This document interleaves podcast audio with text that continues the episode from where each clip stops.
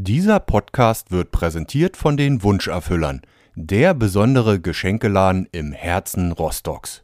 Das wirklich Coole ist, wenn du es halt jeden Tag machst, siehst du halt auch jeden Tag ganz kleine Fortschritte. Also ich sage jetzt mal als Beispiel, wenn du jeden Abend Liegestütz machst und du machst das allererste Mal, dann schaffst du vielleicht fünf, sechs Stück.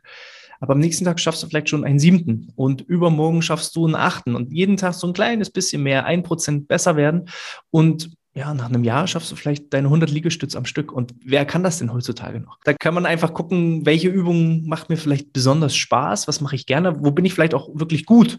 Wenn eben das das Hula Hoop Reifen ist, dass ich das schon mal super kann, dann kann ich auch diese Sportart erstmal aufgreifen und meistens wenn ich dann eine mache, dann kommt irgendwann mal noch eine zweite Übung und eine dritte Übung dazu und dann habe ich eben diese positive Gewohnheit, die mir einfach äh, Spaß macht und die ich dann eben auch regelmäßig durchziehe.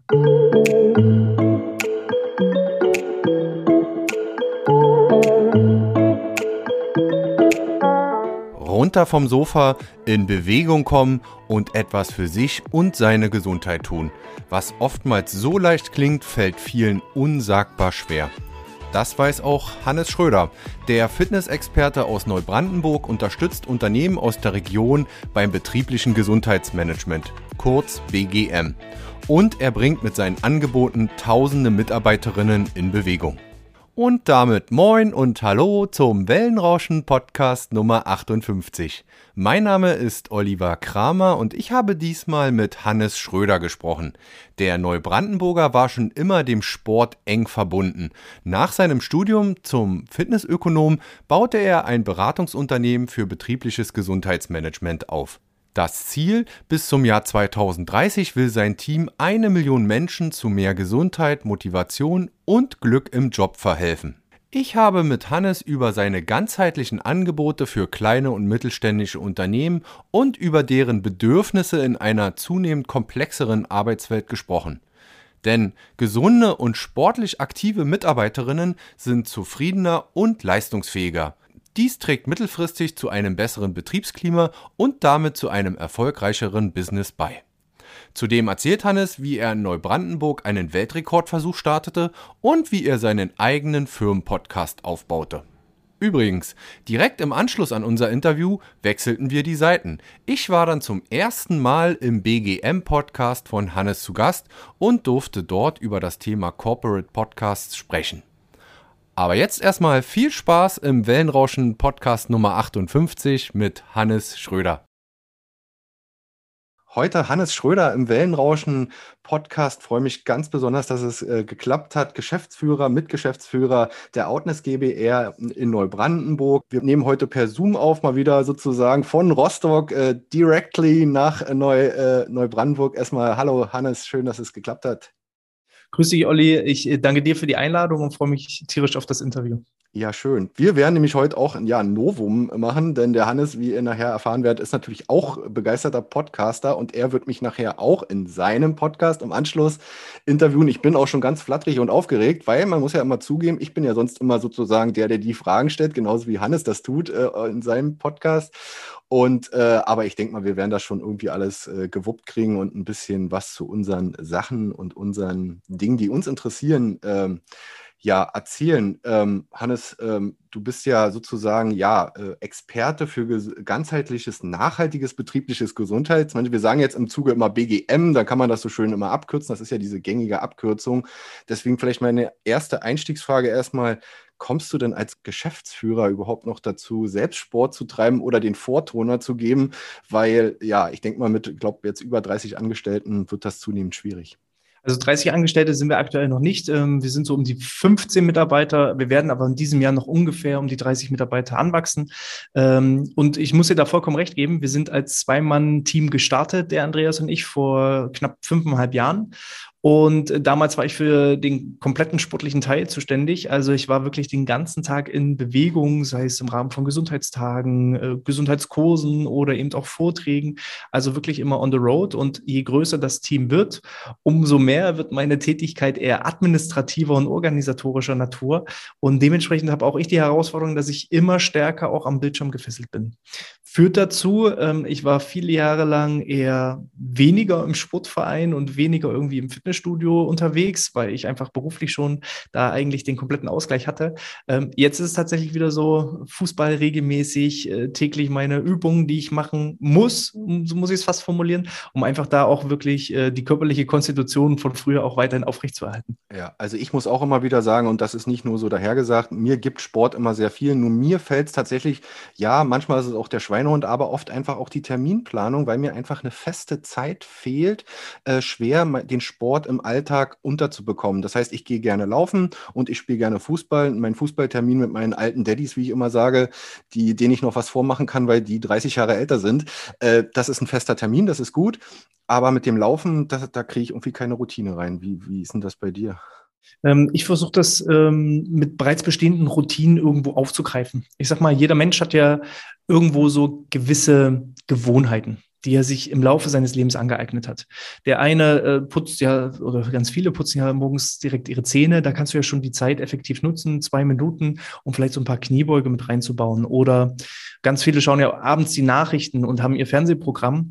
Und jedes Mal, wenn die Werbung angeht, anstatt sich dann von den Werbebotschaften berieseln zu lassen, kann ich eben die Werbedauer von circa sechs bis acht Minuten nutzen, effektiv nutzen, um dann eben auch wirklich so ein paar Übungen zu machen. Also ich habe selber für mich eben ganz klar das funktionelle Training gefunden, ähm, was ich auch theoretisch auch ohne Sportsachen und dergleichen einfach im Schlafanzug, im Pyjama oder was auch ja. immer machen kann. Also so ein paar Kniebeuge, so ein paar Liegestütze, Ausfallschritte, ähm, Sit-ups, das geht eigentlich jederzeit, überall. Und wenn ich das an jeden Tag mache, dann komme ich eben auch auf meine in der Woche zwei Stunden Sport, weil ja jeden Tag.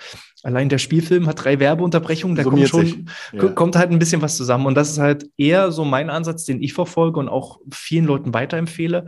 Die versuchen eben immer mit der Keule dann so zwei Stunden drei Stunden Sport am Stück abzureißen. Und das wird dann natürlich auch im beruflichen und auch im familiären Umfeld schwierig, diese zwei, drei Stunden irgendwo dann frei zu schaufeln. Und dann kommt irgendwie was dazwischen und dann fällt es aus.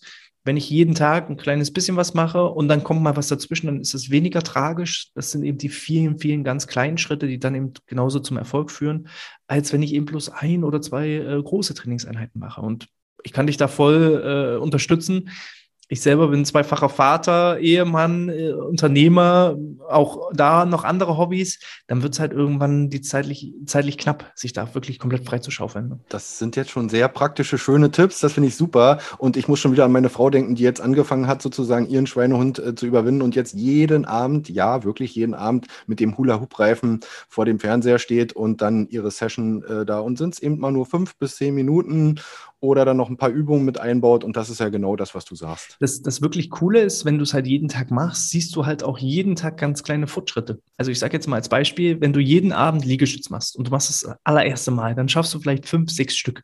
Aber am nächsten Tag schaffst du vielleicht schon einen siebten und übermorgen schaffst du einen achten und jeden Tag so ein kleines bisschen mehr, ein Prozent besser werden.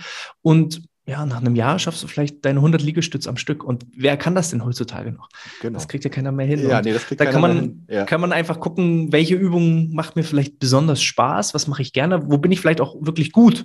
Wenn eben das das Hula Hoop Reifen ist, dass ich das schon mal super kann, dann kann ich auch diese Sportart erstmal aufgreifen und meistens wenn ich dann eine mache, dann kommt irgendwann mal noch eine zweite Übung und eine dritte Übung dazu und dann habe ich eben diese positive Gewohnung, äh, Gewohnheit, die mir einfach äh, Spaß macht und die ich dann eben auch regelmäßig durchziehe. Na, da haben wir doch jetzt schon so viel Input gegeben, schon mal die ersten äh, Tipps. Und äh, mich würde nochmal interessieren, weil du sagtest, ja, jetzt äh, zwischendurch hatte ich nicht mehr so viel Sport ähm, sozusagen aktiv, weil mich der Beruf sozusagen ähm, ich da genug Sport getrieben habe. Aber ich habe äh, gelesen, dass du zumindest in deiner Jugend oder früher schon sehr vielseitig sportlich äh, aktiv warst. Äh, du kommst ja aus Sachsen-Anhalt, aus Weißenfels. Mhm. Äh, das ist ja auch noch äh, fast meine alte Ecke. Ich war ja viele Jahre in Magdeburg. Ja, was, was hast du da alles so ausprobiert? Also mein großer Fluch war irgendwie, dass ich es nie lange genug bei einer Sportart ausgehalten habe, um wirklich richtig, richtig, richtig professionell zu werden. Ähm, ich bin so der Allrounder, der alles mal ausprobiert hat. Ähm, angefangen hat, glaube ich, alles mit Kampfsport. Da war ich etliche Jahre im Kung Fu unterwegs. Dann ging es weiter über ähm, Jugendfeuerwehr mit richtigen Feuerwehrwettkämpfen. Dann hat mich das Basketball zwei Jahre lang begleitet, wo ich Basketball gespielt habe. Dann bin ich zum Uni-Hockey. Das kennt hier im Norden fast keiner. Bei dir Magdeburg könnte es schon vielleicht eher angekommen ich sein. Das, ja. Ähm, der, der UHC Weißenfels ist ja praktisch der FC Bayern des Floorballs oder des Unihocks. Da war ich praktisch im Weißenfels beim deutschen Meister, Rekord, Rekordmeister und ähm, ja, konnte eben da verschiedene Erfahrungen sammeln, Sport treiben. Bin dann irgendwann beim Fußball gelandet und äh, Fußball ist bis heute auch weiterhin meine große Leidenschaft, äh, wobei ich ja immer sage, ich spiele ja gar kein Fußball, ich stehe ja bloß im Tor. So, das heißt also, ähm, ja, jetzt seit inzwischen fast 15 Jahren bin ich Torhüter bin jetzt aktuell 32 Jahre jung. Mein Sohn ist fünf und mein großes Ziel ist, noch so lange durchzuhalten. Der hat jetzt angefangen mit Fußballspielen. Ich will noch so lange durchhalten, bis ich wenigstens ein Herrenspiel mit meinem Sohn gemeinsam ähm, veranstalten kann. Das heißt also, noch die nächsten 13 Jahre möchte ich so fit bleiben, dass ich das durchhalte. Als Torhüter kann man ja meistens ein bisschen länger die Karriere bestreiten und von daher ist da auch schon mal ein wichtiges Ziel äh, und das Warum geklärt, weshalb ich auch regelmäßig Sport treibe. Ja, schön. Und äh, spielst du noch, äh, höre ich raus, aktiv dann auch im Punktspielbetrieb in Neubrandenburg? In Neubrandenburg nicht. Ähm, ich wohne, ich sag mal so ein bisschen im Speckgürtel von Neubrandenburg, bin da in einem kleinen Dorf. Äh, die Grüße gehen raus an den SV Jan Neuenkirchen ähm, und bin da eben aktiv, sowohl in der zweiten Herrenmannschaft als eben auch als Jugendtrainer und äh, ja, bin da auch eben noch im aktiven Punktspielbetrieb also dabei. ganz wichtig. Also noch, noch, noch, noch habe ich es mir nicht verdient, bei den Daddies mitzuspielen. Das kommt dann erst später. Ja. Genau gibt immer noch ein paar Jahre. Und äh, aber ganz wichtig, hatte ich auch rausgelesen, du bist auch Jugendtrainer, also auch da ehrenamtlich engagiert. Dein Junge ist mit äh, da und fängt jetzt auch an zu kicken und insofern machst du da auch noch was. Genauso ist es. Also wir haben den Jugendbereich äh, komplett neu aufgebaut, haben jetzt aktuell zwei Jugendmannschaften, im nächsten Jahr dann drei mit der E-Jugend, F-Jugend und G-Junioren. Meine kleine äh, Tochter ist jetzt anderthalb und auch die hat schon so ein bisschen das Fußballfieber gepackt. Also ich könnte mir vorstellen, dann äh, wird das auch gleich da nochmal ein, eine, eine Jugendmannschaft weitergetragen. Und natürlich ist es wichtig, auch gerade was für den ländlichen Bereich zu tun. Ähm, ich sage mal, die Sportstadt Neubrandenburg ist natürlich ein großes Aushängeschild, aber man darf eben auch auch die kleinen Orte ringsrum nicht vergessen. Wir hatten ganz, ganz viel Vereinssterben, auch bedingt durch die Corona-Pandemie, aber auch davor schon durch den großen demografischen Wandel. Und da ist es eben wichtig, so eine gewisse Infrastruktur einfach in so einem, in so einem Dorf aufrechtzuerhalten. Ähm, denn das führt eben auch dazu, dass es dann wieder schulisch auch besser läuft, dass man die Grundschulen eben entsprechend mit vielen Kindern versorgen kann, dass die Kindergärten eben auch ähm, sportliche Akt Angebote und Aktivitäten wahrnehmen können. Und deswegen sind wir da auch im äh, ja, ehrenamtlichen Bereich aktiv. Toll. Also äh, das ist ja, ich weiß das ja selber, bin auch zweifacher Familienpapa, wie schwierig das ist, neben dem Unternehmertum das alles unter einen Hut zu bekommen.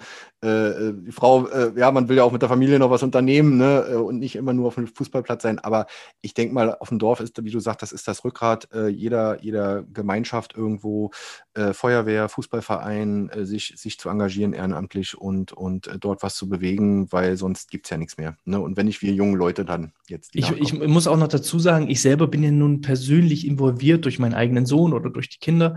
Ähm, noch viel, viel größer ziehe ich den Hut wirklich vor einem meiner Trainerkollegen, der keine eigenen Kinder hat und das wirklich so aus kompletten uneigennützigen ähm, Engagement heraus dann ehrenamtlich betreibt. Also da ist nochmal ein ganz, ganz großes Lob an alle hier im Lande, die sich da äh, völlig uneigennützig irgendwo engagieren.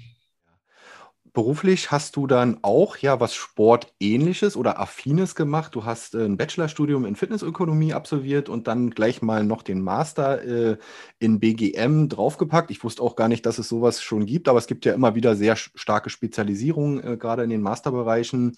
Und du hast in einem Fitnessstudio gearbeitet, hast dann das wahrscheinlich auch das erste so angewendet und dann später äh, als Personaler äh, zu einer Wohnungsbaugesellschaft dann nach Neubrandenburg gewechselt. Habe ich das alles so halbwegs richtig zusammengefasst? Das hast du, das hast du super wiedergegeben. Also ähm, der Hintergrund dessen, weshalb ich so ein bisschen auch in den Gesundheitssektor reingekommen ist, ähm, ist tatsächlich auch ein persönlicher Schicksalsschlag. Meine Schwester hatte, als ich 15 Jahre alt war, einen Verkehrsunfall und ist seitdem an den Rollstuhl gefesselt.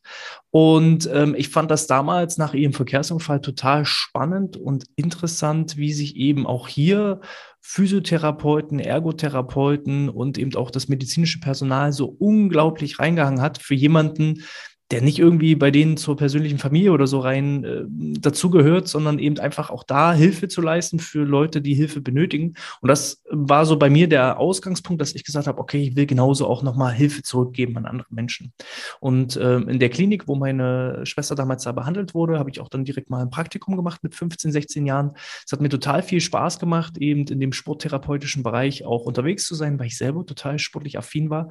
Und das war dann genau der Punkt, wo ich gesagt habe, okay, wie finde ich den Einstieg im Bereich des Sportes. Ähm, als Physiotherapeut so war es dann direkt nicht, sondern ich habe eben ein Fitnessstudio gefunden, was direkt einen dualen Studenten gesucht hat. Das heißt also, es war ein duales Studium, wo ich Vollzeit im Fitnessstudio beschäftigt war und parallel dazu berufsbegleitend ähm, entsprechend mein, mein, mein Bachelor in Fitnessökonomie absolviert habe.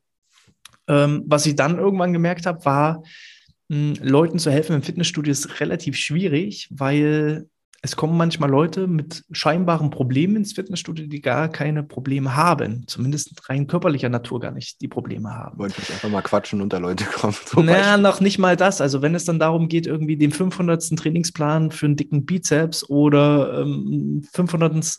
500. Trainingsplan äh, zum Thema Bauch, Beine, Po zu schreiben, wo man dann eben auch junge Menschen sieht, die eigentlich körperlich top in Schuss sind, aber wo das die eigene Wahrnehmung verschoben ist gegenüber dem, dem Bild, dem, dem, dem inneren Bild. Ja, dass ja. sie außen, außen äußerlich eigentlich top, innerlich aber irgendwo ja, Probleme haben. Das war dann das, was mich total beschäftigt hat, weil ich wollte ja Menschen helfen, aber mit dem reinen Fitnesstraining konnte ich ihnen gar nicht helfen. Das war dann der Punkt, dass ich gesagt habe, ich setze nochmal ein Masterstudium obendrauf im Bereich Stressmanagement und betrieblichen Gesundheitsmanagement weil eben wir verbringen ein Drittel unserer Lebenszeit allein am Arbeitsplatz. Das dann kombiniert noch mit Sport, Bewegung, Gesundheit in der Freizeit, das führt dann eben zu so einem immer ganzheitlicheren Ansatz. Und so wurde das dann immer tiefer, ähm, dass Ernährung dazu kam, Stressbewältigung dazu kam, ähm, Vorbeugung von psychischen Belastungen dazu kam, Kommunikation, äh, Teambildung und dergleichen und so fort. Und ähm, ja, so bin ich dann bei der Wohnungsgesellschaft gelandet im Rahmen meiner Masterarbeit, wo wir so ein Pilotprojekt aufgesetzt haben, mit dem Ergebnis, dass BGM durchaus hilfreich ist, wenn man es langfristig und nachhaltig verfolgt. Und äh, das war dann auch der Grund nach der Masterthesis praktisch in der Wohnungsgesellschaft weiterhin für den Aufbau des BGMs zu sorgen. Genau. Und da würde mich natürlich ganz explizit äh, interessieren, also du bist dann schon sehr weiten Weg gegangen, hast hier sehr viel Wissen äh, in den Bereichen äh, angeeignet, man entwickelt sich ja dann auch immer weiter und dann kommst du dahin und äh, natürlich nicht gleich sofort, aber ja, man wächst dann da so rein. Wie sind denn so die allerersten Reaktionen damals äh, gewesen der Mitarbeiter? Man hat ja meistens auch ältere Mitarbeiter, die dann vielleicht erstmal skeptisch skeptisch sind und ja, das bringt mir doch gar nichts, was soll das? Ich mache das zu Hause und, und, und, wobei man ja auch Sachen für zu Hause mitgeben kann. Wie, wie, wie hat sich das so äh, etabliert, sag ich mal? Mhm. Also was ja wirklich das Spannende ist, wenn man irgendwie immer vom betrieblichen Gesundheitsmanagement erzählt, die meisten haben ja immer gewisse Bilder im Kopf. Ähm, der eine denkt an den Obstkorb, der irgendwo breit steht, der nächste hat den Kicker, den typischen Kicker, der in jedem Startup steht, irgendwie im Kopf. Ähm, manch einer hat schon mal eine Rückenschule besuchen sollen, aber nicht wollen über, über, über das Thema ähm, BGM. Und das ist halt ganz, ganz unterschiedlicher Natur. Auch ich wenn ich jetzt vergleiche, wo war ich vom Wissensstand und vom Know-how her damals, als ich bei der Wohnungsgesellschaft äh, angefangen habe, auch ich bin damals an solchen Herausforderungen gewisser Art und Weise ja gescheitert oder hatte meine Herausforderungen und Schwierigkeiten damit umzugehen, weil ich selber natürlich ein extrem gesundheitsbewusster Mensch bin und dementsprechend gar nicht nachvollziehen konnte, warum denn niemand zum Rückenkurs gehen will oder warum denn niemand jetzt zum Ernährungsvortrag möchte. Äh, für mich war das ja vollkommen selbstverständlich. Aber es gibt eben auch Menschen und vor allem viel, viel mehr Menschen äh, als jetzt wir, die sowieso schon von, von intrinsischer Motivation heraus sehr sportlich affin sind, ähm, gibt es halt mehr, die eben noch nicht den Nutzen und Vorteil von Gesundheitsprogrammen insgesamt erkannt haben. Und äh, das muss ich eben in den letzten Jahren erstmal lernen, dass man Leute da abholen sollte, wo sie gerade sind.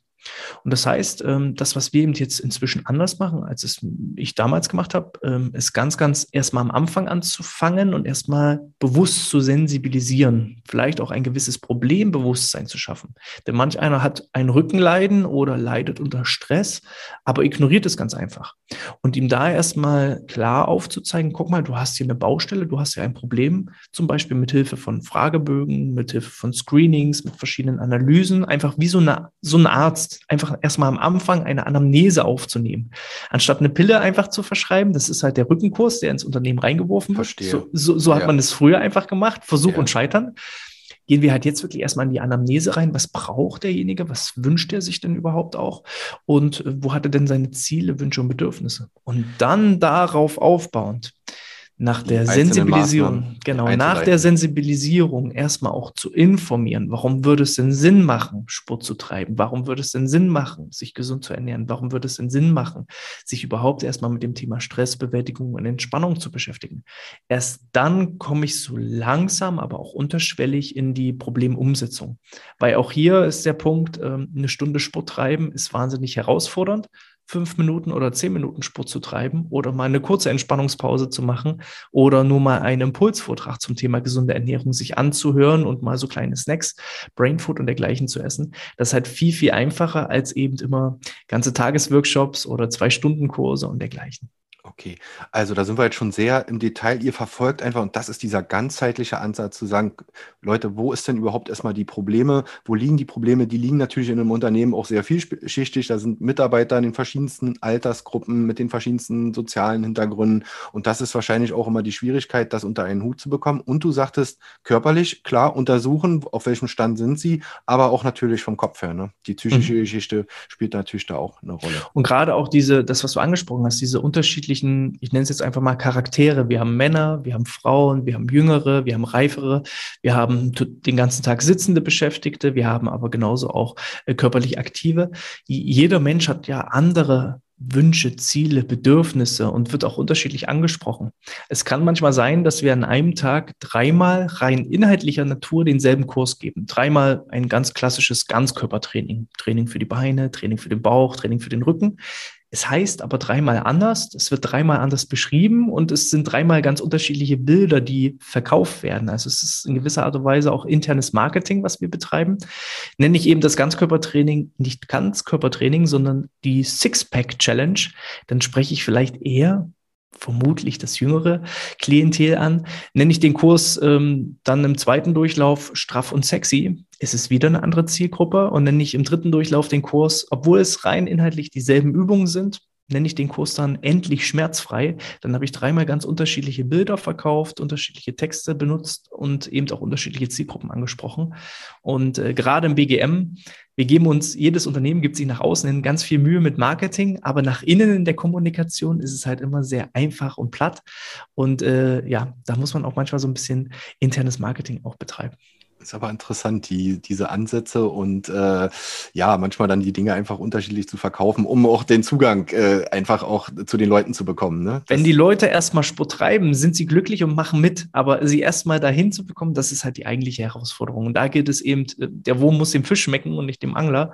ja. Ähm, dementsprechend auch als Gesundheitsmanager muss ich erstmal lernen, mein eigenes Ego hinten anzustellen und nicht die Maßnahmen auszuwählen, die ich gut finde, sondern die Maßnahmen auszuwählen, die eben für die Mitarbeitenden die richtigen Maßnahmen sind und die wichtigsten Maßnahmen sind.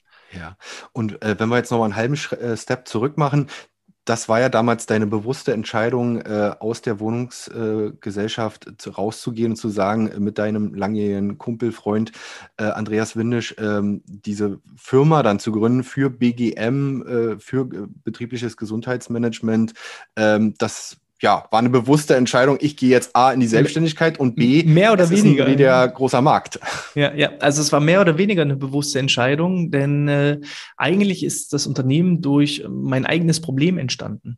Ich war halt damals im Bereich Personal ähm, angesiedelt und zwar sollte, ich hätte zwar einige Maßnahmen auch selber machen können, aber ähm, mein Personalleiter ähm, hatte eben die Ansicht, okay, ähm, es sieht irgendwie komisch aus, wenn vormittags die Gehälter verhandelt werden im Bereich Personalreferent und nachmittags dann stehst du mit Sportschutz vor den Leuten und leitest die Leute an. Dementsprechend war es meine Aufgabe, ausschließlich die Maßnahmen zu planen, zu analysieren, zu organisieren und dann eben externe Dienstleister ähm, zu engagieren, die dann die Maßnahmen selber durchführen. Es gab aber keine. Und das, obwohl wir ja in der vermeintlichen großen Sportstadt Neubrandenburg waren. Ähm, wer heutzutage versucht, einen Physiotherapie-Termin oder dergleichen zu bekommen, der wird das selber auch merken. Es ist eben gewisse Ressourcenknappheit und dann den Therapeuten auch noch zu überzeugen, nicht nur zu meiner Wunschzeit und meinem Wunschtag am richtigen Ort zu sein, dann, dass der Physiotherapeut noch Equipment mitbringt und alles, das war eben die große Herausforderung, wo ich keinen geeigneten Dienstleister gefunden habe. Und da saß ich eben Abend, äh, abends zusammen mit dem Andreas, äh, jammernd äh, ja, bei einem Bier und, und am Grill und habe ihm gesagt, ich finde da niemanden. Und dann sagte er, naja, wenn, wenn ihr als Wohnungsgesellschaft da Bedarf habt. Vielleicht gibt es da ja auch noch andere Unternehmen, die da einen Bedarf haben. Und das war dann der Startschuss, wo äh, ja, wir beide uns einfach mal einen Tag freigenommen haben. Der Andreas war schon lange selbstständig, allerdings im Bereich IT und Netzwerksicherheit, also auch eine ganz, ganz andere Branche.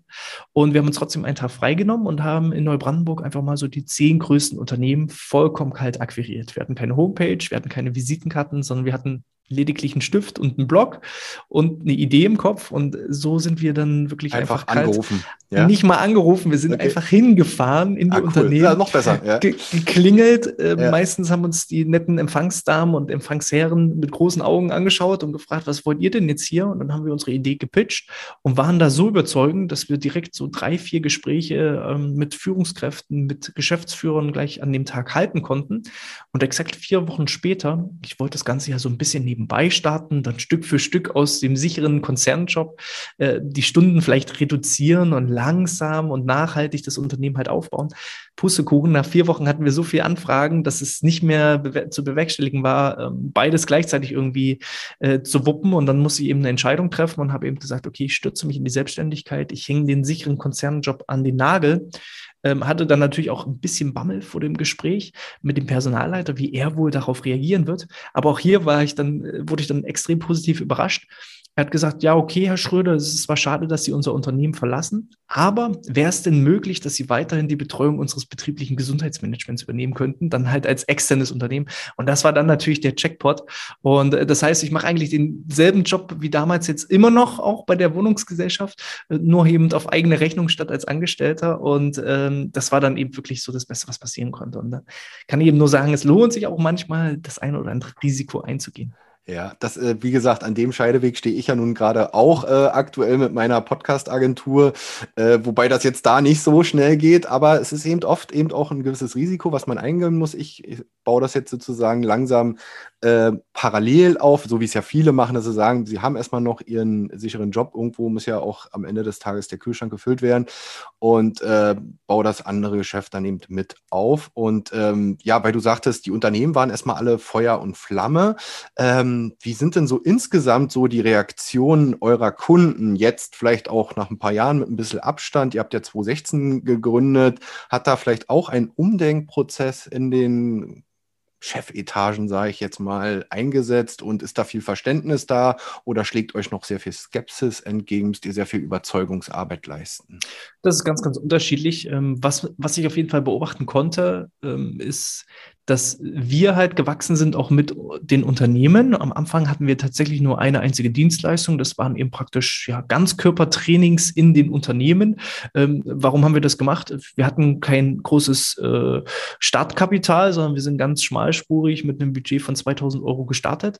Das heißt, auch Equipment kaufen, da war nicht viel drin am Anfang. Wir wollten das wirklich so, so schmal äh, wie möglich einfach starten und von, von sich aus organisch halt Stück für Stück wachsen. Und das heißt, wir haben am Anfang halt funktionelles Ganzkörper Training äh, verkauft, immer mit der Begründung, dass das ja das beste Training ist. Mag auch durchaus sein, aber unsere interne Begründung war eigentlich, wir hatten kein Geld für Equipment. So. Aber so, sehr und, sympathisch. und, und, und, und äh, umso besser auch noch, ich sag mal, äh, ich konnte mit dem Fahrrad zu den Trainingseinheiten fahren und brauchte nicht irgendwie großes Equipment von A nach B umherschleppen. So, und äh, ähm, was war eigentlich die eigentliche Frage? Die habe ich schon wieder komplett vergessen. Aber Wie die Reaktion in den Unternehmen genau, waren. Genau. genau, alles klar. Super. Ähm, also, als wir vor sechs Jahren angefangen haben, mussten wir den meisten Unternehmen erstmal erklären, was bedeutet denn BGM? Die meisten haben dann gesagt, ja, Betriebsarzt und sowas, das haben wir alles, ja. Ja, Betriebsarzt ist auch ein wichtiges Thema, aber das ist eigentlich nicht so der Kern von dem, was wir eben entsprechend äh, darstellen.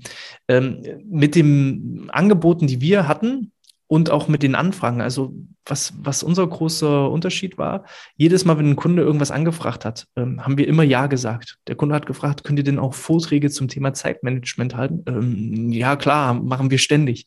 So. Okay, wie bekannt vor. ja, okay. So, das heißt, ähm, wenn man jetzt mal so chronisch so ein bisschen unser, unsere Broschüren, unsere Werbebroschüren verfolgt, äh, unsere allererste Broschüre hatte tatsächlich unschlagbare vier Seiten. Es war also eher keine Broschüre, sondern ein Klappfalter äh, oder so, so ein Faltflyer.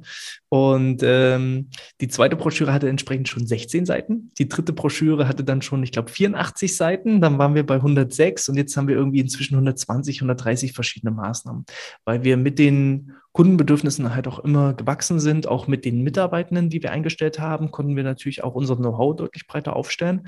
Und ähm, je breiter wir uns aufgestellt haben, umso größer war eben auch letzten Endes die Umsetzung bei den Unternehmen. Klar, weil wir habt ja auch mehr anzubieten. Ne? Am, Anfang, am Anfang konnten wir halt nur, ich sag mal, fünf bis zehn Prozent der Leute erreichen. Wir hatten bloß das funktionelle Ganzkörpertraining. Das mag nicht jeder, das will nicht jeder. Also haben wir erstmal die bedient, die wir bedienen konnten. Später war es dann immer mehr und immer breiter, sodass dann eben auch ähm, zu immer größerer Akzeptanz geführt hat. Jetzt gibt es fast kein Unternehmen mehr, wenn wir irgendwie Kundenakquise betreiben, die nicht wissen, was BGM bedeutet. Ähm, also es ist, sage ich mal, zumindest ein Be Bewusstsein darüber da, dass es ein BGM gibt und dass man sowas machen sollte. Jetzt sind noch die meisten Unternehmen an dem Scheideweg. Ähm, zwischen einem Pflicht-BGM, ich mache das, was ich machen muss, und einem wirklich funktionierenden BGM, da trennt sich so im Moment noch die Spreu vom Weizen. Also wir müssen halt äh, dann doch noch Überzeugungsarbeit über, äh, leisten, was BGM alles leisten kann. Ähm, je größer aber unser Kundenstamm wird und auch je besser dann dadurch die Ergebnisse ähm, bei den Kunden werden, umso mehr Referenzen haben wir, um einfach zu beweisen, okay, das hat letzten Endes für alle Seiten nur Vorteile, sowohl für den Arbeitnehmer als auch für den Arbeitgeber. Und ähm, wenn dann unterm Strich sogar noch mehr gespart wird durch BGM als das, was man investiert, dann haben wir als Anbieter auch noch unsere Vorteile. Wir können unsere Brötchen verdienen und die Unternehmen haben wirtschaftliche Vorteile tun was Gutes für ihre Mitarbeiter und die Mitarbeiter selbst haben eben auch die entsprechenden Vorteile. Genau. Nun haben wir vorhin schon kurz äh, drüber gesprochen. Ich frage es vielleicht nochmal, äh, wie, wie, wie startet ihr mit den Unternehmen? Also es wird eine Bestandsaufnahme sicherlich gemacht, die Bedürfnisse werden abgeklopft und dann werden vielleicht erste Kurse oder Empfehlungen gegeben und dann Maßnahmen, wenn man so will, äh, eingeleitet. Du bist ziemlich gut. Du bist ziemlich ja? gut. Also ich, äh, bin ich eingestellt, ja. Du bist fast schon engagiert, Olli. ähm, denn tatsächlich die meisten Unternehmen, die auf eigene Faust ein BGM auf die Beine stellen wollen, ich weiß nicht, woher das kommt, aber die meisten arbeiten halt nach dem Prinzip Versuch und Hoffnung leider endet es dann halt meistens im Versuch und Scheitern. Das heißt, es werden häufig einfach Maßnahmen reingeworfen, um dann festzustellen, dass es nicht die richtigen Maßnahmen sind. Und so wie du das beschrieben hast, ist eben unser Ansatz. Wir versuchen da eher ein Stück weit wissenschaftlicher ranzugehen. Ganz am Anfang müssen wir erstmal herausfinden, was sind halt die Ziele, Wünsche und Bedürfnisse aus Unternehmenssicht, weil die darf man auch nicht vernachlässigen. Nicht zu jedem Unternehmen passt ein BGM. Es muss, sag ich mal, auch von dem Erscheinungsbild und von den eigenen Leitsätzen her, von den Führungskulturen her einfach auch in das Unternehmen reinpassen. Und ähm, natürlich spielen auch Dinge eine wichtige Rolle, wie es beispielsweise, wie sind die Arbeitsabläufe, wie ist das Schichtsystem aufgebaut, wie groß sind die Führungsriegen, wie sieht es aus, hat das Unternehmen vielleicht schon gewisse ja, Schmerzpunkte, sei es das Thema Krankenstand, sei es das Thema Fluktuation, sei es vielleicht auch alternde Belegschaft, dass ich vor dem demografischen Wandel stehe. Je nachdem, welche Probleme und Herausforderungen ich habe, umso unterschiedlicher richtet sich das BGM dann einfach auch aus. Das ist erstmal so Phase 1. Im zweiten Schritt müssen wir natürlich herausfinden, wo drückt den Mitarbeitern der Schuh? Ne? Ist er männlich, ist er weiblich, ist er jung, ist er älter, hat er Rücken, hat er Stress, hat er was auch immer? Und das kriegt man natürlich am besten selber heraus, indem man die Mitarbeiter befragt. Durch Mitarbeiterbefragungen, durch Interviews, durch Screenings, durch Analysen, da einfach genau herauszufinden, wie ticken die, dass man auch die richtige Sprache verwendet, um dann im nächsten Schritt die richtigen Maßnahmen zu planen, dann heißt es, die Maßnahmen umzusetzen. Auch hier kontinuierlich zu schauen, was kann ich optimieren, was kann ich verbessern, wie kann ich die Maßnahmen aufeinander aufbauen und Stück für Stück einfach noch passender zu den Mitarbeitern gestalten, noch passender zum Unternehmen gestalten. Und dann am Ende, wenn man an dem Prozessende ange angekommen ist, guckt man natürlich, welche Ziele habe ich mir am Anfang gesetzt, welche davon habe ich erreicht, welche sind vielleicht noch offen und was muss ich in Zukunft tun, um auch diese Maßnahmen entsprechend richtig umsetzen zu können. Und dann beginnt dieser Zyklus eigentlich wieder von vorne. Maßnahmen planen, Maßnahmen umsetzen, evaluieren, optimieren und so weiter. Wie ist eine never-ending ja. Story. Ja, weil du sagst, äh, was ist denn das immer, wenn man jetzt einen so einen Zyklus hast? Das natürlich hängt total nach Unternehmensgröße ab und so weiter. Aber wie lange äh, wird denn so, wie lange dauert denn sowas? Mhm. Also wenn man wirklich komplett kalt anfängt und vorher noch gar kein eigenes Gesundheitsmanagement hatte, sagen wir so nach zwei Jahren hast du praktisch den Punkt erreicht, wo du auch wirklich messbare Ergebnisse nachvollziehen kannst. Denn ich kann jetzt heute einmal trainieren, trotzdem bin ich morgen noch nicht komplett fit. Oder ich kann nicht heute einen Vortrag machen und habe morgen meine komplette Ernährung umgeändert. Das sind halt Prozesse. Und wenn man neu startet, sagen wir so, um einmal diesen kompletten Zyklus zu durchlaufen, brauchst du zwei Jahre. Und dann später, wenn das System praktisch läuft und man ein gewisses Momentum erzielt hat, dann ist es so auf Jahresbasis in etwa. Mhm. Nun ist ja das Thema Gesundheit und BGM eng mit diesem Thema, das hast du jetzt auch schon mehrfach erwähnt, Mitarbeiterzufriedenheit verbunden. Siehst du da auch Ergebnisse bei deinen Kunden, die durch ein besseres BGM oder wie, wie soll ich sagen, ein Kümmern oder ein, ein, eine höhere Zufriedenheit der Mitarbeiter herzustellen. Also da sind wir bei diesem klassischen Begriff Employer Branding, weil es geht ja nicht nur darum, äh, heutzutage die Mitarbeiter sozusagen zu halten, sondern auch neue dazu zu gewinnen. Stichwort Fachkräftemangel, das ist ja auch immer mein großes äh, Thema im Bereich Podcast, einfach sich attraktiv zu machen für Bewerber. Absolut. Ähm, auch hier muss man eben sagen, was war der Blick früher auf das BGM? Ja, ich mache einen Rückenkurs und hoffe, dass irgendwie der Krankenstand sinkt. Nein, der Begriff heißt nicht umsonst betriebliches Gesundheit und jetzt kommt die Betonung Management, Gesundheitsmanagement. So, und die Betonung liegt eben auf dem Management, denn man muss es einfach als Managementsansatz verstehen. Das bedeutet, es greift auch in die persönlichen Leitbilder und Philosophien ein, in die Führungskulturen mit ein. Ähm, wie rede ich nach außen mit meinen potenziellen Mitarbeitenden? Wie rede ich nach innen mit meinen aktuellen Beschäftigten?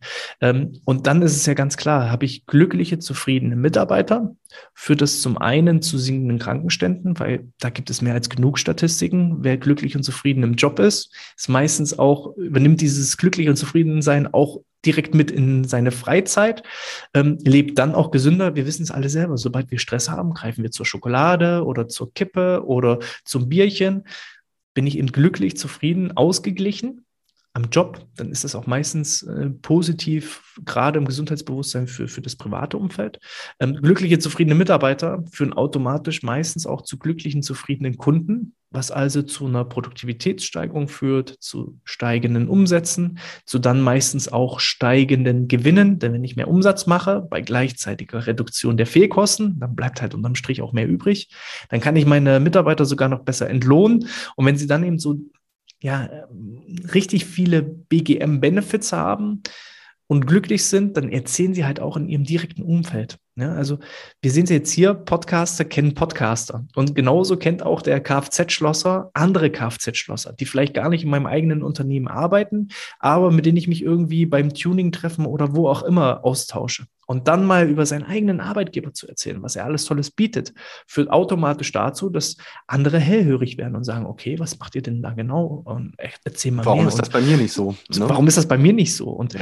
ähm, gerade auch dieses Selbstbewusstsein, wenn ich am Wochenende bei den Schwiegereltern dann von meinem tollen Arbeitgeber erzählen kann, das wirkt ja auch total Selbstbewusstsein stärkend, dass man stolz sein kann auf seinen eigenen Job, als auch wirklich sagen kann, ihr könnt alle jammern, ihr sa sagt alle, ihr habt einen schlechten Job, ich habe den besten Job der Welt und bin glücklich darüber und lasst es auch so nach außen äh, gut kommunizieren. Das stärkt natürlich auch das Selbstbewusstsein von jedem einzelnen Mitarbeitenden. Und wer eben dann nicht so energiegeladen ist, weil er vielleicht unglücklich an seinem Job ist, der wird dann automatisch nachfragen, Mensch, sucht ihr denn noch Leute? Ja. Äh, kann ich mich auch irgendwie bei euch bewerben? Das ist dann halt so eine richtige automatische Erfolgsspirale. Das eine führt halt zum anderen. Und eben viele Dinge wie eben Employer Branding, Arbeitgeberattraktivität, da greift eins zum anderen. Genau, das ist also wirklich ganzheitlich, das greift ineinander und äh, wie es jetzt immer so schön hieß, äh, auch in den letzten Monaten, die Zeiten, in denen man jemanden mit einem Obstkorb äh, locken kann, äh, sicherlich Gehalt, das spielt sicherlich für viele auch immer noch eine wichtige Rolle, aber ich glaube, da sind diese sogenannten weichen Faktoren ganz, ganz wichtig. Wir reden ja von der großen Resignation, die auf uns zurollt, die große Kündigungswelle, weil eben viele Personen einfach die letzten ja, anderthalb Jahre und die letzten Monate einfach mal Zeit hatten, um zu reflektieren, ihr eigenes Tun und Handeln reflektieren und das Tun und Handeln der eigenen Firma reflektieren. Ist denn noch das alles so, wie es mal war? Und die Arbeit, die ich tue, sinnstiftende Arbeit zu vollziehen, das ist ja eines der wichtigsten Punkte. Ich glaube, inzwischen nach Gehalt und ähm, dem allgemeinen Betriebsklima ist sinnstiftende Arbeit, das, was ich also tue, macht das überhaupt einen Sinn? Ist bereits, glaube ich, an Position drei oder vier, was entscheidend darüber ist, ob ich meinen Job weiter ausführen möchte oder nicht. In einem tollen Umfeld zu sein, unter Freunden zu sein.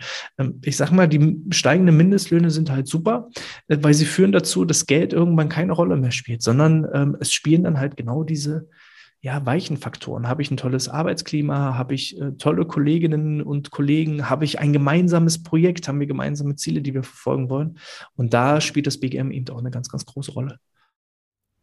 Und jetzt zur Werbung.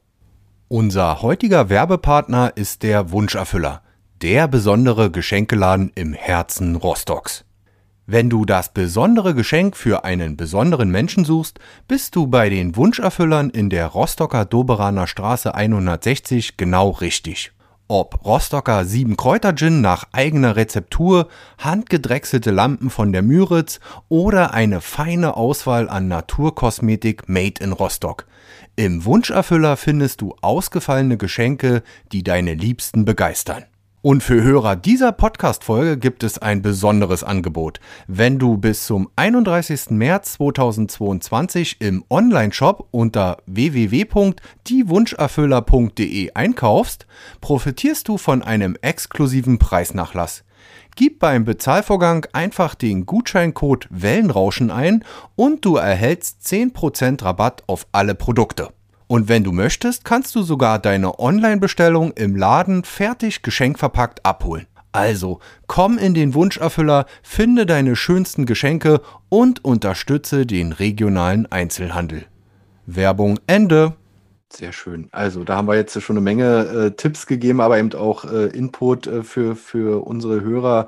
Also wer sich jetzt auch angesprochen fühlt, äh, ja, kann sich natürlich auch gern bei euch äh, melden. Aber ich würde jetzt natürlich noch mal ein kleinen Sprung machen zur Podcast. Wir sind beide Podcaster. Wir ich habe es am Anfang erwähnt und du hast natürlich seit Mai 2020, da können wir gleich auch noch drüber sprechen, warum denn seitdem den BGM-Podcast, ein sehr erfolgreiches Format. Du hast es vorhin schon erklärt, so Solo-Folgen, aber auch Interview-Folgen äh, mit einer ziemlich hohen äh, Taktung. Ähm, glaube ich, sehr, sehr erfolgreich ähm, bundesweit bei uns oder generell äh, ähm, über alle Grenzen hinaus äh, empfangbar. Und äh, erzähl mal, was war denn für dich so der Impuls, mit dem Podcasten anzufangen? Meist ist es ja so, dass man privat schon Podcasts hört und sich für dieses Thema interessiert. Tausendprozentig kann ich dir so äh, unterstreichen und unterschreiben. Ich glaube, es gibt fast keinen, der einen Podcast startet, ohne vorher jemals einen Podcast gehört zu haben oder selber Podcast-Fan zu sein. Ich weiß gar nicht, wie viele verschiedene Podcasts ich inzwischen abonniert habe. Ich würde schätzen, irgendwo so zwischen 20 und 30 Stück sind es auf jeden Fall. Ähm, ich war also selber ich, ich weiß nicht genau seit wann. Ich würde sagen, auch vielleicht seit 2014, 2015 schon immer ein großer Audio-Fan und eben auch Podcast-Fan. Ähm, habe das selber sehr stark konsumiert und irgendwann den Wunsch entwickelt, Mensch, das wäre doch toll, wenn es auch mal einen Podcast über dein Thema, über das betriebliche Gesundheitsmanagement geben würde. Denn das, was auf dem Markt war, war für mich halt sehr unbefriedigend, weil es einfach diesem Thema nicht gerecht wurde. Ähm, die Podcasts, die eben da auf dem Markt waren, waren eben reine Wissensvermittlung, auch eben von der Content-Dichte her sehr überschaubar. Meistens waren es irgendwie fünf, sechs, sieben Folgen von irgendwie gesetzlichen Krankenkassen, die grob mal erklärt haben, warum könnte man sowas machen und wie gestaltet man sowas. Aber dann war auch schon meistens Feierabend. Ich wollte ja Neues dazu lernen. Ich wollte mich ja auch selber weiterentwickeln. Und ähm, so war eben das Thema Podcast lange Zeit in der Schublade ähm, bis eben die Corona-Pandemie kam. Und jetzt kann ich eben sagen, rückblickend betrachtet, ja, wir leben ja leider vorwärts und können das Leben nur rückwärts betrachten. Rückblickend betrachtend äh, kann ich sagen, äh, Gott sei Dank gab es die Corona-Pandemie, weil dadurch hatten wir eben die Chance, unter anderem den Podcast ins Leben zu rufen und auch unser eigenes Tun und Handeln nochmal zu hinterfragen. Wir haben also dann äh, ja, zwei Monate effektiv an der Vorbereitung gearbeitet, haben eine separate Homepage aufgesetzt, weil wir das sowohl als Blog ähm, Beiträge Beiträge als auch eben als, als Audio- und Videoformate veröffentlichen wollten und sind dann eben im Mai 2020 gestartet mit einer bisher wöchentlichen Frequenz von zwei Episoden pro Woche. Jeden Dienstag, jeden Donnerstag kommt äh, Punkt 0 Uhr die neue Podcast-Episode ja online und kann entsprechend gehört werden. Meistens sind es ähm, vom Format her entweder Solo- oder ähm, Interview-Episoden, die bei den Solo-Formaten meistens so 15 bis 20 Minuten dauern, bei den Interviews meistens ein bisschen länger, wenn man gut ins, ins Quatschen kommt. Und ähm, da geht es eben darum, warum sollte ich ein BGM aufbauen? Wie baue ich es auf? Äh, was kann ich, wie kann ich das weiterentwickeln? Also wir sind praktisch auch dazu gezwungen, uns jede Woche selber wieder weiterzuentwickeln, neue, neuen Content zu überlegen, zu schauen, was bringt der Markt mit, uns ständig up to date zu halten und zu gucken, ähm, wo entwickelt sich das Ganze hin. Und inzwischen verfolgen fast 12.000 Abonnenten diesen Podcast. Wir haben äh, knapp 60, 70.000 Downloads inzwischen erzielt und merken eben auch dadurch rein äh, geschäftlich, weil man muss das ja auch irgendwo als Business betreiben, ähm, kommen eben auch einige Anfragen sagen, wir können es ja nicht regional begrenzen. Äh, unser Einzugsgebiet, was unsere Dienstleistung angeht, beschränkt sich jetzt derzeit noch auf äh, Berlin, Brandenburg und Mecklenburg-Vorpommern. Aber der Podcast wird in Deutschland, Österreich, der Schweiz, in Amerika und wo auch immer, ich glaube, inzwischen sind es 54 verschiedene Länder, wo schon mal Podcast-Episoden gehört wurden. Ähm, können wir uns nicht eben auch gegen überregional Anfragen wehren. Und äh, das ist ja auch mal aber das ist doch gut. schönes Gefühl. Schönes ja, Gefühl. das ist doch ein tolles, ein tolles Feedback. Und aber um nochmal zurückzukommen auf den Startpunkt, was liegt denn näher als eben das Expertenwissen, was ich ja in mir trage? Es ist ja da, ich muss ja nicht irgendwie auf Wikipedia, sondern ich habe meine praktischen Erfahrungen, ich bin in den Unternehmen, äh, ich weiß, äh, wie dort, ähm, wo die Probleme dort liegen und warum das nicht einfach mit einem Podcast, mit einem relativ einfachen Mitteln, klar, ihr macht jetzt noch Video dazu, aber das klappt ja auch ganz gut, dass ihr das parallel mit aufnehmt, einfach noch mit die Kamera vorbauen und dann die Tonspur mit äh, dran schneiden. Äh, alles, alles machbar und ihr könnt alle Kanäle damit bedienen. Das heißt eben auch YouTube, ähm, die üblichen Streaming-Anbieter, Spotify, Apple und Co. Und auf eurer Homepage natürlich das auch lang und Social breit. Media. Also Social Media ohne Ende.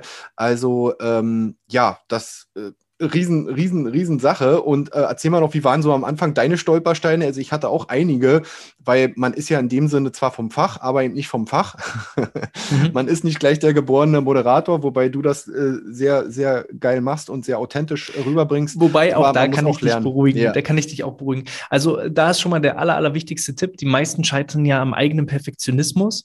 Und ähm, ich habe so für mich als Regel vorab dann irgendwann gefasst, okay, Hannes, wenn du ein Jahr später dir die allererste Podcast-Episode anschaust oder anhörst und wenn du dich dafür nicht schämst, dann hast du zu spät angefangen. So, das war irgendwo, irgendwo habe ich das auch mal in einem Podcast auf, aufgeschnappt. Also, wer sich irgendwann nach einem Jahr nicht schämt für seine erste Episode, der hat zu spät angefangen, denn äh, man entwickelt sich natürlich selber weiter. Und ähm, noch dazu, unsere ersten Episoden sind die, die am meisten gehört und geschaut wurden. Und da gibt es auch fast nur positives Feedback äh, dazu. Also, die waren ja schon gut von außen betrachtet. Ich selber finde sie inzwischen grausam, würde sie am liebsten runternehmen. Aber das gehört halt mit dazu und zeigt ja auch eine gewisse Entwicklung.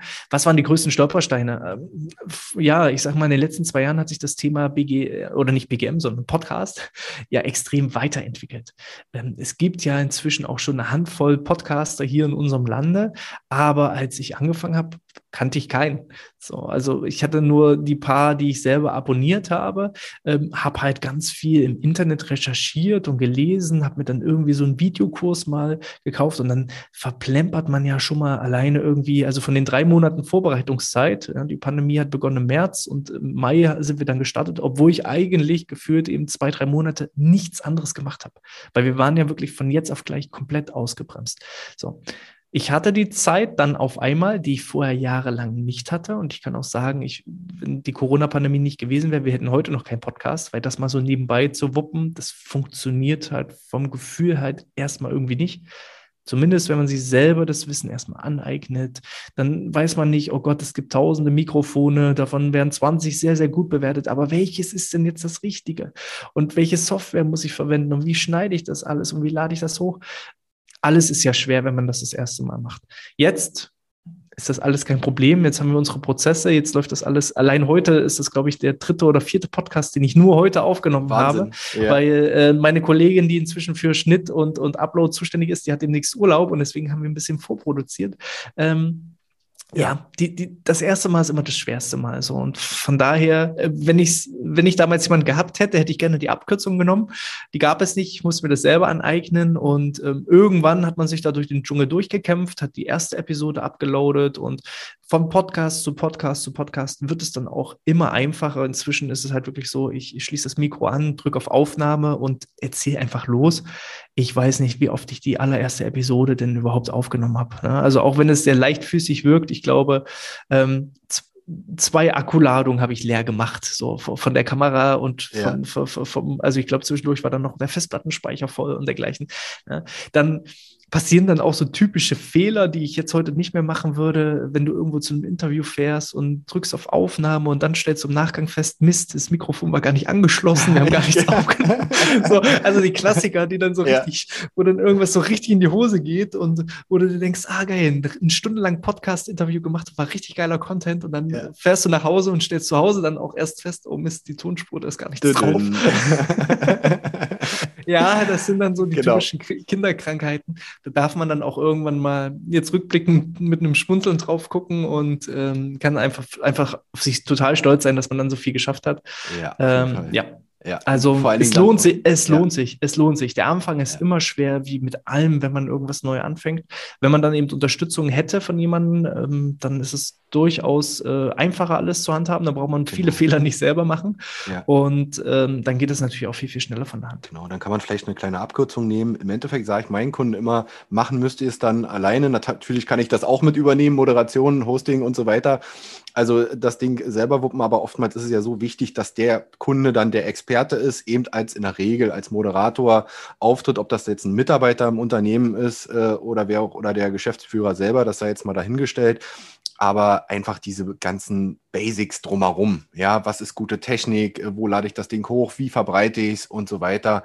Da äh, kann man sicherlich immer äh, Hilfe noch gebrauchen. Aber ich denke mal, da kannst du, könnt ihr stolz sein. Heute auf, ist äh, einfach, das, heute ja, ist alles einfach, ja. Ja, ja, äh, äh, es ist natürlich auch viel professioneller geworden, auch was die ganzen Anbieter betrifft. Heute lädst du deinen Pod Podcast da hoch und ein paar Minuten später ist er bei Spotify und Co. und überall zu finden. Das, das ist echt easy. Ja, cool. Dann äh, ist schön, da mal so einen Einblick auch äh, zu erhalten, dass einfach der Podcast auch erfolgreich ist. Und du hast ja gesagt, also bei so einer hohen Anzahl an Hörern ist wahrscheinlich auch die Wahrscheinlichkeit da, dass auch mal eine direkte Anfrage kommt aufgrund einer Podcast-Folge und sagt, ey, ich habe dich gehört, Hannes, äh, wollte ich mal kennenlernen oder wollte Sie mal kennenlernen und äh, äh, wir haben da mal was für Sie oder so. Also das kommt auch schon sporadisch mal vor. Also ja. ähm, ich kann sagen, ich, wenn ich es jetzt schätzen müsste, der Podcast hat sich ungefähr hundertfach schon rentiert. Allein auch wirtschaftlich äh, betrachtet, ähm, wenn ich jetzt äh, ja die Investitionen plus eben die Zeit und sowas rechne gegenüber dem, was wir durch den Podcast auch schon an Kundenanfragen generieren konnten,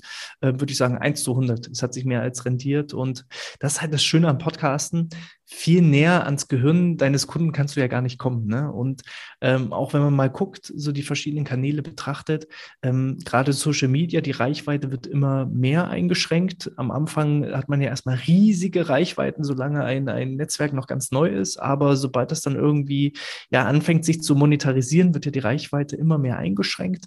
Ähm, auch YouTube, wenn man mal so schaut, äh, wie lange ist die Durchhaltequote an Videos, die geschaut werden, da merkt man einfach, die sinkende Aufmerksamkeit der, der entsprechenden ähm, Leute, dass so meist nach fünf, sechs Minuten die Videos ausgemacht werden. Und äh, beim Podcast ich weiß nicht, wie es dir geht, aber ich höre immer alle von Anfang bis Ende. Manche ja. höre ich sogar zweimal und ich höre eben auch alle Episoden von einem, den ich mag. So, und das genau. ist eben der riesen Vorteil als Dienstleister, dass ich finde halt, unser, unsere Kunden haben sich verändert durch den Podcast und auch unsere Bewerber also ich sehe hundertprozentig, wer sich einfach auf eine Stellenausschreibung im Netz von uns irgendwie beworben hat und wer sich über den Podcast bei uns beworben hat. Das ist eine ganz andere Qualität. Ähm, die Leute wissen schon, wie ich denke, wie ich ticke, wie ich rede. Äh, manchmal habe ich das Gefühl, die kennen mich besser, als ich mich selber kenne. Ähm, und das zieht halt automatisch die richtigen Kunden an und eben auch die richtigen Mitarbeiter. Und dann kann ich es eben ähm, für beide Seiten nutzen, als Arbeitgeberstärkung und eben auch als, als Kundengewinnungsinstrument. Ja, also ein riesen äh, Marketing-Kanal ist ja nicht nur der beste, Tool, meines Erachtens. Also wenn, wenn ich mich nur für einen einzigen Kanal entscheiden dürfte, dann wäre es der Podcast. Ja, Wahnsinn. Also und äh, du hast es erklärt, bei Instagram ist immer schnell ein Like da gelassen. Äh, Kommentare ist ja gar nicht mehr so viel. Bei TikTok ist das ja noch mal und bei Reels äh, ist das ja noch, noch schlimmer. Äh, also es wird einem zwar Reichweite angezeigt und man, man, man erkennt das, es ist snackable Content, aber die Nähe ist ja überhaupt nicht gegeben und mir geht es genauso, wenn ich einen Podcast abonniere, dann bleibe ich in der Regel auch immer da und bleibe und höre mir die Folge von A bis Z und warte schon auf die nächste Folge, wann die wieder kommt und ähm, höre mir das dann äh, in voller Länge an und allein da habe ich ja schon eine persönliche Beziehung zu meinem, äh, zu dem Moderator, zu dem Host äh, aufgebaut und das ist eine ganz andere Kiste im Prinzip. Ja, schöne, schöne Sache. Äh, Hannes, erzähl mal nochmal zum Abschluss, was habt ihr noch vor mit eurer BGM, ähm, nicht nur mit dem Podcast, sondern auch mit eurer Firma? Ich las äh, zwischenzeitlich, dass ihr auch mal einen Weltrekordversuch gestartet hattet oder das zumindest in Planung hattet. Corona hat euch auch da ein bisschen einen Strich ähm, durch die Rechnung gemacht, aber erzähl mal, was hattet ihr da vor in Neubrandenburg? Mhm. Ähm, also unser ganz, ganz großes übergeordnetes Ziel ist es bis äh, 2030 insgesamt eine Million Beschäftigte zu gesünderen gesünderen, motivierteren, äh, glücklicheren und eben auch produktiveren äh, ja, Mitarbeitern umzuwandeln. Dementsprechend äh, wollen wir auch bis 2030 wirklich deutschlandweit aktiv sein mit einem großen Team, ähm, die eben für die Gesundheit in den Unternehmen sorgen. Und als kleiner Zwischenmeilenstein, äh, es war bereits für das Jahr 2020 angedacht, haben wir den, das größte Zirkeltraining der Welt eingeplant. Auch das sollte eher im Kontext des betrieblichen Gesundheitsmanagements sein. Das heißt, in Neubrandenburg wollten wir insgesamt 3000 Leute aufrufen aus verschiedenen Unternehmen, die eben eine Stunde lang insgesamt zehn Übungen absolvieren. Da waren so ganz klassische Übungen wieder wie die Kniebeuge und die Ausfallschritte und Sit-ups und dergleichen. Das Ganze sollte im Jahrenstadion äh, stattfinden in Neubrandenburg. Und äh, damit wären wir oder hätten wir den Weltrekord geknackt des größten Zirkeltrainings der Welt. Das liegt aktuell bei ca. 2200 Teilnehmern, die eben da in Sydney in Australien äh, bereits schon mal dran teilgenommen haben. Leider durch die Pandemie ist es erstmal ad acta gelegt worden, aber ich möchte betonen, es ist aufgeschoben und nicht aufgehoben. Das heißt, das Konzept liegt weiterhin in der Schublade. Durch die steigende Reichweite, auch durch den Podcast, ist, glaube ich, auch die Wahrscheinlichkeit, dass wir den Rekord durchaus knacken könnten, äh, finde ich zumindest gestiegen. Und ähm, sobald abzusehen ist, dass die Pandemie eingedämmt ist, könnte ich mir durchaus vorstellen, dass wir das Ganze 2023 nochmal in Angriff nehmen und dann eben den Rekord nach Neubrandenburg und nach NV holen. Sehr schön. Also spannende Projekte, was ihr da vorhabt, sowohl äh, mit eurem Unternehmen als auch darüber hinaus. Das ist ja dann auch was für alle, ja, äh, die da Bock drauf haben. Und ähm, ja, äh, bedanke mich bei dir, Hannes, für das wirklich, für den wertvollen Input vor allen Dingen. Ich denke mal, die Leute können hier heute viel mitnehmen. Und wer darüber hinaus natürlich mal Bock hat, mit euch Kontakt aufzunehmen, ich denke mal, der findet euch im Netz überall über Social und natürlich über den BGM-Podcast und äh, kann sich da gern an euch wenden. Ich glaube, ihr seid weiter auf Expansionskurs, das hattest du mir auch in unserem Vorgespräch gesagt. Also nicht nur Berlin, Brandenburg, MV, sondern weiter auch die nördlichen Bundesländer, wie es ja bei mir auch so das Einzugsgebiet ist. Da soll es auch weitergehen, ne? Genau, also wer sich aus Unternehmenssicht interessiert, gerne einfach da unter www.outness.de oder unter www.bgmpodcast.de einfach mal reinschauen. Ähm, da habt ihr auch die Möglichkeit, zum Beispiel einfach mal so ein unverbindliches Kennenlerngespräch zu buchen und ähm, dann können wir da erstmal schauen, was sind eure Ziele, Wünsche und Herausforderungen, wo seid ihr jetzt schon und wo soll die Reise hingehen als auch ein wachsendes Unternehmen braucht natürlich auch ähm, einen wachsenden Mitarbeiterstamm. Ähm, sollte also der ein oder andere Physiotherapeut, Ergotherapeut, Sportwissenschaftler, Ernährungsexperte oder was auch immer zuhören, gerne auch hier den Kontakt aufbauen. Ähm, wir sind gerade wieder auch kräftig am Rekrutieren, wollen wachsen und suchen da eben Leute, die eine ähnliche Auffassung haben wie wir, unsere Mission einfach teilen und uns da ja gemeinsam bei dem Ziel unterstützen möchten. Sehr cool, Hannes. Dann danke ich dir für deine Zeit und dann äh, wir bleiben hoffentlich in Kontakt, auch vor allen Dingen in Sachen Podcast und wenn wir uns bloß über die Ferne mal gegenseitig äh, hören und äh, wünsche dir und deinem Team alles Gute. Ich wünsche euch auch alles Gute, bleibt gesund, bis zum nächsten Mal und sportfrei. Bis dann.